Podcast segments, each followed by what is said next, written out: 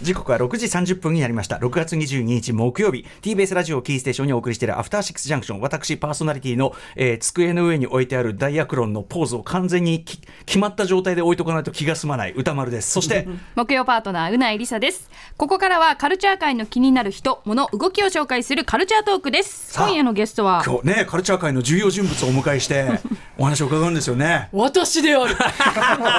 私だっていうね。私だ、えー、うなぽんでございます。TBS アナウンサーうないりささんです、はい、えー、本日日付変わって、えー、6月22日の0時、えー、今から18時間半ほど前、えー、日本のゲーム会社スクエアエニックスが世界に誇る。そうなんです。ファンタジーロールプレイングゲームシリーズの最新作「ファイナルファンタジー16」が発売されました。16です、そして生粋のゲーマーでありファイナルファンタジーシリーズファン特に10ですね、うん、えー天が本当にはまって人生を変えた一作と言っても過言ではない、はい、えー、そして主人公 T だと、えー、横須賀のペデストリアンデッキでデートをしたという妄想に送り返して寝る時いつもその妄想をしてた。あいい いいと思います。いいと思います。いと思います、えー、うないさんがこの後放送メディア最速クラス間違いないよね。だって昨日発売されてさまあネットとかだったらね、まだ実況とかでもあるかもしれないけど、はい、これはないです。放送メディアでねそんなうかつな最速レベル。本当そう。許して。さあということでこの後うないりささんによる「ファイナルファンタジー16票」まあ辞表ですよね。とりあえずあの、うん、なんてファーストインプレッションというかね、うん、えー、伺いたいと思います。よろしくお願いします。よろしくお願いします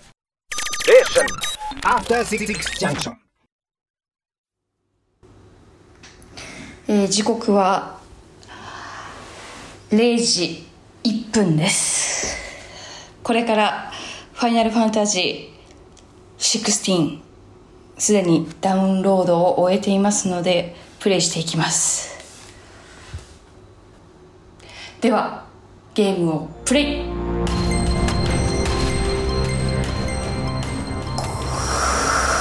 えー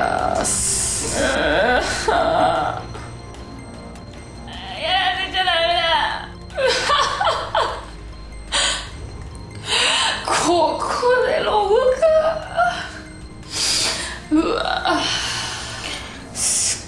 ゲームですこれは。とんでもない冒頭の2時間でこんなに感情ぐちゃぐちゃになっちゃうなんて。ではプレイの感想はスタジオでお伝えします。いいですね。これぞファーストインプレッションのもう、そのものじゃないもう。0時超えた瞬間からね。ですもんね。深夜2時頃。2時頃。もうぐっちゃぐちゃでした私の心は。ぐっちゃぐちゃ。えまあ、ちょっとすごいですよ。え？すごい。えそ佐藤さんごめんごめん。ちょっと一応大筋で聞いてくれポジティブな。ポジティブ。最近のカルチャー作品って全部最初のつかみが大事って言われて例えばあの配信サービスでも最初の10分が大事だからなんか最初にこうつかみが来るようなシナリオ作りしたりとかアニメもそうだしきっと全部音楽もいきなりサビが来たりとかいきなり音楽始まったりとかあるじゃないですか。もうゲームでもそうですよ16は冒頭2時間でこれ2時間やって続きやんない人いないでしょっていう、とんでもないあそう。吸引力。もうダイソン超え。ダイソン超え。本当に。あそう。ダイソンの吸引力吸引力落ちないっていうけどダイソンは。これだからあのダイソンのようにその最初から強い吸引力がさらにこの後プレイし続けても吸引力は変わらず。そうなん普通は吸引力落ちますが落ちます、ね、ダイソンと私このスタジオに来た時に、まだあの16の世界から片足抜け出せてなくて、頭の中で、自分もあの世界で戦いたいなとか思いながらスタジオに来てましたから、うんうん、なるほど、うん、帰って女戦士。女戦士なりて ナイトになりたい。もうその世界に没入気分的には没入しちゃってると。没入しちゃってて。そうちょっと中二気質が今ずっと続いてる感じです。だだってねさっきから要所要所で会話にならないんだよね。なんかそのあのあの 召喚獣がとか言っていや俺それ召喚獣わかんないからみたいなことをいろいろね言ってますけど、はい、ということではい、いやでもテンション伝わってまいりました。はいということで改めて、えー、本日6月22日日付変わったところから発売になりました「うん、ファイナルファンタジー16」最速、えー、インスプレッションファーストインプレッション、えー、プレイをね、はい、したいと思いますちょっと冷静にならなきゃいけないのでちょっと文章にある程度まとめてるんですけども、えー、まず私が FF に出会ったきっかけって、ね、あその前にファイナルファンタジーとはどんなシリーズか。そうですね。やっぱあのビギナーの方にも分かっていただきたいですからね、はい、うん、ファイナルファンタジーシリーズはスクエアが1987年にファミリーコンピューター向けソフトとして発売したファンタジーロールプレイングゲームの金字塔。まあ名前は皆さん聞いたことあると思います、うん、そしてエニックスのドラゴンクエストシリーズと並び35年以上にわたって日本を代表する RPG のタイトルとして君臨してきました、うん、世界中に翻訳されシリーズ累計売上本数は1億6000万本。味方と敵が交互に行動を選択し相手を倒すいわゆるターン制のバトルを初期は採用していて RPG が日本に普及する上で大きな役割を果たしました。まあ詳しくは渡辺則明さんの本「国産 RPG クロニクル、はい、ゲームはどう物語を描いてきたのか」をご覧いただきたいオープンザウィンドウと、ね、同日発売でございまして、はい、アマゾンだとあのこちらも同時購入されている方が大変多いという表示が出ております。ありがとうございます、ね。うん、そんな人気シリーズの派生作品を除いて16作目となるのが本日発売された「ファイナルファンタジー16」ということですね、うんはい、でシリーズごとにシステムやビジュアルを一新させてきた「ファイナルファンタジー」シリーズだけに今回どんな作品なのかっていうのはもちろん、そうですね、注目されてきたんですけれども。ファイナルファンタジーはそこがだからあの次はどう来る次はどう来るってところも見どころですからね。さあということで。まあ、ズバリ今回どんな感じだったかっていうと、はい。は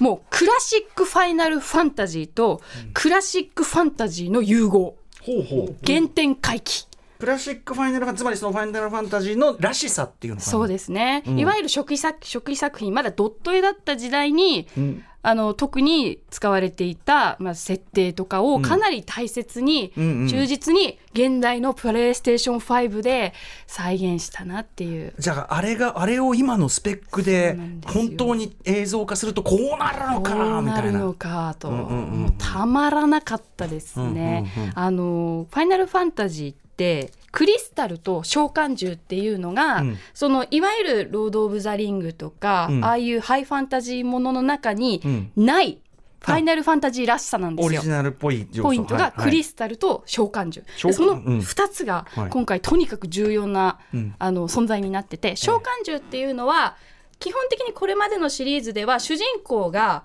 まあ、呼び寄せて一緒に戦ってくれる大型の獣ですね。うんうんいろいろバハムートとか、うん、イフリートとかシバとかいろんな召喚獣が歴代作品でもいるんですけれどもあのウィンダムとかミクラスみたいな。あすみません。あのカプセル怪獣です。すみません。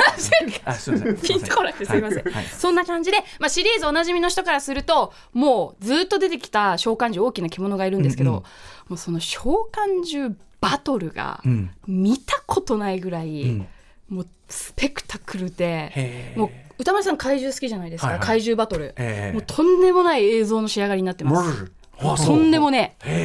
もうそれだけでも引き込まれる。だから大型怪獣が戦うシーンが好きだっていう人、うんうん、絵柄は結構リアルめなんですもんね、まあ、リアルめといってもやっぱりその JRPG らしさは失ってないんですよ、うんうんうんうん、FF らしさは失ってないので、はいはいはい、ファンタジーっぽいなんか CG デザインのタッチもちゃんと残ってる、うんうんうんうん、その上での,、まあその怪物同士の戦いも見どころなんですけど、うんうんうん。はい。まあ、ちょっと脱線しましたが改めてプレイしてみて感じたのは、うん、ファイナルファンタジー10に出会って感銘を受けて FF をずっとプレイしてきましたけど FF10 を超えたものがなかったんですよ、うん、以降、うん、最初に出したのが手を出したのが FF10 だけど、うんうん、そこから遡ったりセブンとかやったけど、はい、続く作品全部やってきたけど10を超えたものがなかった、うんうん、でも今この気持ちの高ぶりは10超えそうです。えーうないさんにとっての点越えがどれだけ大きいものかってちょっと想像できますね、うん、そのねすごいなってのは分かりますけども。あの、まあ、FF10 はシナリオ上後半にいろいろ話が進んだりするので、うん、っていうし状況もあると思うんですね、うん、で一方で16はもう冒頭からとんでもない展開になるので、うんうん。その主人公に背負わされた使命みたいなものが、うん、とんでもない展開を見せてくれるのでその差はある、うん、後半前半後半どっちに重きを置くかでも差があると思うんですが、うんうん、6時間プレイした時点ではちょっと点超えちゃうかっていう感じです。そりゃすごいわ。でどんな世界なのかと言いますと、はいうんうん、舞台はバリスゼアという大陸なんですね。本当に中世のあの中世ヨーロッパを舞台にしたファンタジーものを想像していただくと分かりやすいんですけれども、うんうん、まあ、国と国とが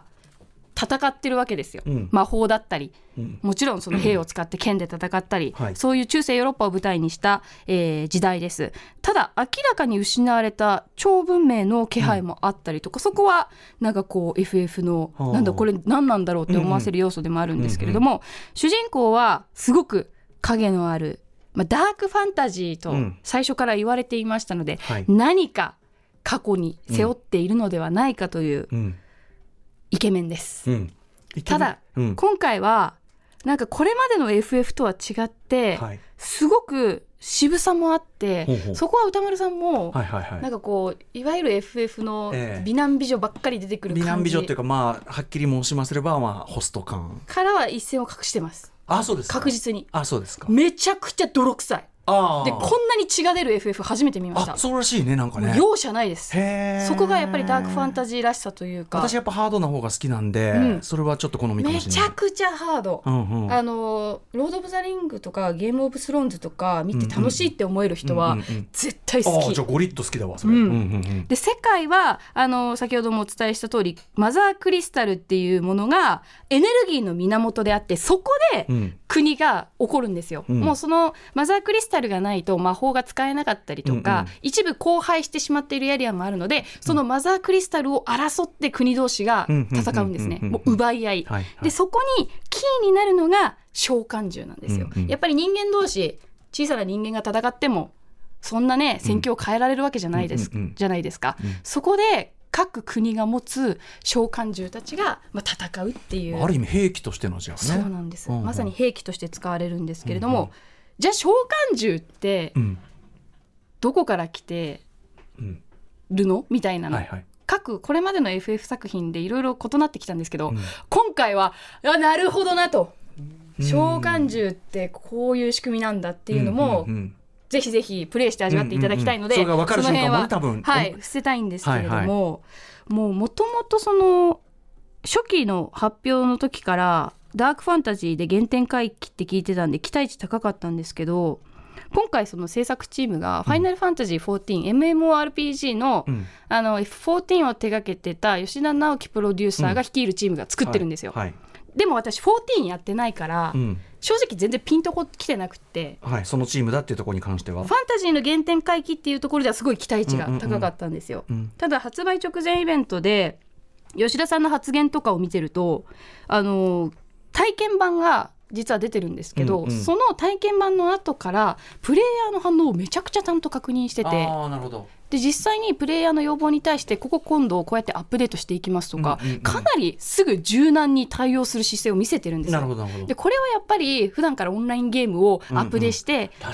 る吉田さんだからこそできる絶えずねそれがフィードバックしますもんね。その作家性を貫くことも大事だと思うんですけど、やっぱりプレイするのは、はいはいはい FF ファンプレイヤーですから、うんうんはい、なんかそういうところがすごく柔軟に対応されてていいなって思いました。で今回のだからこそ16もあの FF ファンはこれをやりたかったんだっていうのをちゃんとリサーチした上でシナリオだったりゲームシステムを構築してるなっていうのをすごく感じました。で実際に吉田さんも発売直前にスクエニは最近期待に応えられていないっていう発言をしてるんですよ、だからやっぱり期待に応えたいっていうのはすごく強くあって、プレイヤーのあのリアクション SNS とかもすごくちゃんとチェックしたりして、YouTube でねゲーム実況されてる方のそのリアクションとかもすごくチェックして、あのなんだろうな客観的に作品を作ってるんじゃないかなっていうのは私感じました。それは面白いですね。なるほどね、うんうんうんあとそうですね。実際にもうプレイしてみて冒頭の音声聞いて分かる通り、うん、もうめちゃくちゃ2時間で涙が出ちゃうような展開なんです、うん、それはもうストーリー的に？ストーリー的に、うんうん、いやいきなりこれ見せるかと。へでそこでもうあのぐちゃぐちゃになった後でロゴが出るんですよやっと。ああなるほど。ファイナルファンタジー16、ね、ああ最近のゲームさタイトル出るとこもう結構さみんなさあの気合入れてない？ゼルダとかやばかったじゃん。入れてる。ティアーズ・キングダムも、うん、やっぱねそういうとこだよね。あれそれこそもうあのスパイダーバースとかもそうないですか、もうだからそこで鳥肌立つじゃないですか。スパイダーバースもタイトル出る瞬間もうがやばいよ。やばい、うんうんうん、もうだってそれで、もう鳥肌じゃないですか、ね、ギュイーンって世界に引き込まれるというか,、もうだからロゴが出る瞬間がもうやばい、うんうん。もう。楽しみする。でそこまで気持ちが高ぶっちゃうと、うん、以降大丈夫って感じじゃないですか。ねこれダイソンといったら吸引力ね普通だと下がりますよ。でも変わらない。ダイソンダイソンだダイソン超えてるから。6時間プレイして、ええ、その最初の2時間からあちょっと落ちたなとか一切感じないです。もう怒涛の展開というかもう映像で見せる、うん、その迫力とか演出がめちゃくちゃこだわってて、うんうん、ただ映像がすごい分プレーでこうちょっと興ざめしちゃうとかってあるじゃないですか、ね、これこれなんか映像見せられてるだけじゃんみたいなのもあるじゃない？でもそこの映像から自分のプレーに切り替わっても、気持ちが冷めない作りがとってもうまい、うん、へえシームレスにちゃんと感じられる。すごくシームレスに感じられる。その理由の一つに私今回感じたのが、うん、最近のゲームオープンワールドものが多いじゃないですか、ええ、でもフィールドって自由に移動できれば移動できるほど、うん、すごくゲーム的になってくるというか確かにあの自分の自分寄りになってきちゃうじゃないですか、うんうん。でね、でも今回の「ファイナルファンタジー」ってオープンワールドじゃなくて、あの選んだエリアで、そこに飛んでうん、でそのエリアを探索するっていうシステムになってて、そのおかげであんまり歩かないんですよ。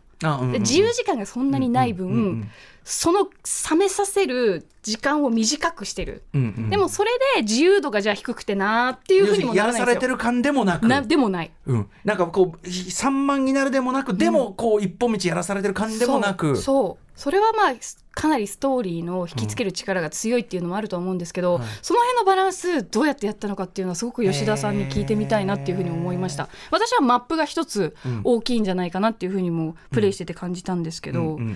だからね止まんないんですよ、うん、あの吉田さんも今回はストーリーに全振りしたっていうふうに言ってるんですけど、まあ、それだけシナリオがもう怒涛の展開。もう海外のなんかドラマとかってすごいじゃないですか、うんうん、もう次見たい次のシーズン見たい、あの感じをゲームで味わってる感じですね、うん、じゃあだからその次の話見たい。次も見たいこの先どうなるんだ、うんうんうん、あそこ行くとどうなってしまうんだとか、うんうんうんうん、このキャラクターどうなっちゃうんだとか。じゃあ次のその次の行くとこまで行ってみようかなって気持ちにさせるような引っ張りが。そうなんですよ。で何よりキャラクターの魅力もすごい。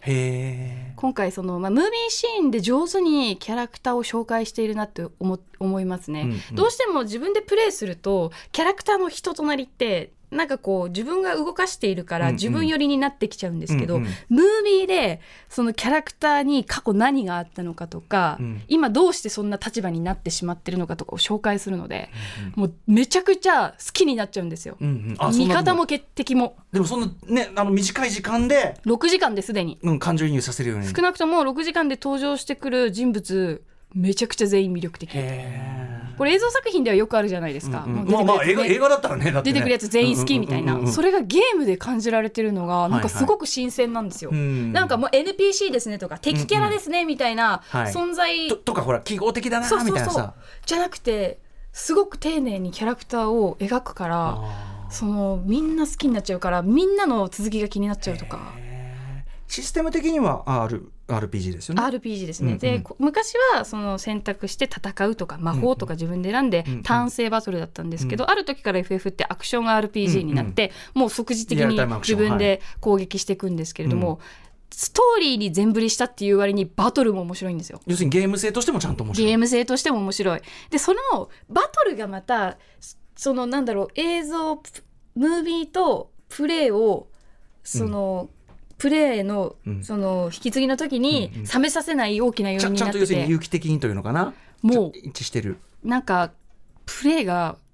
すごい攻撃するだけじゃなくて、うんうん、もうめちゃくちゃ光の演出とかで、うんうん、もうビッカビカになって、うん、なんか脳への送ってくる信号がすごいんですよ。でただ連打してるだけじゃなくて、いろんなアビリティとかもあるんで、戦略性もある戦略性もある。だからアクションゲームが好きな人にとっても物足りなくないで召喚獣を切り替えたりできるので、その召喚獣ごとの火だったり風だったりいろんな能力があるんでまた演出が変わってくるし、あと最後フィニッシュを入れる時にあの自動的にモーションを変えてくれたりして、それがまたかっこいいフィニッシュになったりするんですよ。その辺がすごくそのムービーからシームレスに興ざめさせないバトル展開にさせてくれるんで、バトルもめっちゃ面白い。それもだからやっぱスペックの進化をちゃんとこううまく昔 FF らしいシステムに落とし込んでるっていうのかな。そうですね、ね、なんかこれまではどうしてもなんうん、それこそ15はオープンワールドっていう挑戦的なものでしたけど、うん、やっぱりオープンワールドになればなるほど、どうしてもこう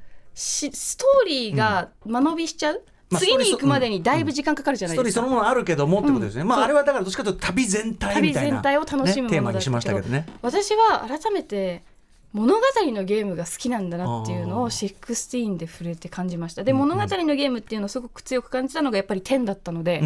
同じく16はだから要するにこれを待っていたのも FF なのね。これを待ってた。今何時間ぐらいなんですか？今6時間なんですけど。総プレイ時間ねどのぐらいとかってまだ出てないもんねさすがにねそんなにね。長くないんじゃないかなって思います。この展開続いたらプレイヤーみんな最後、うんうんあれもうなんか何ですか乾燥カラッカラに乾燥しちゃうんじゃないかなもう全部できって全部できできっちゃって。もう椅子の上でみんな干からびちゃうんじゃないかなと思うんで、真っ白な灰になっている可能性が、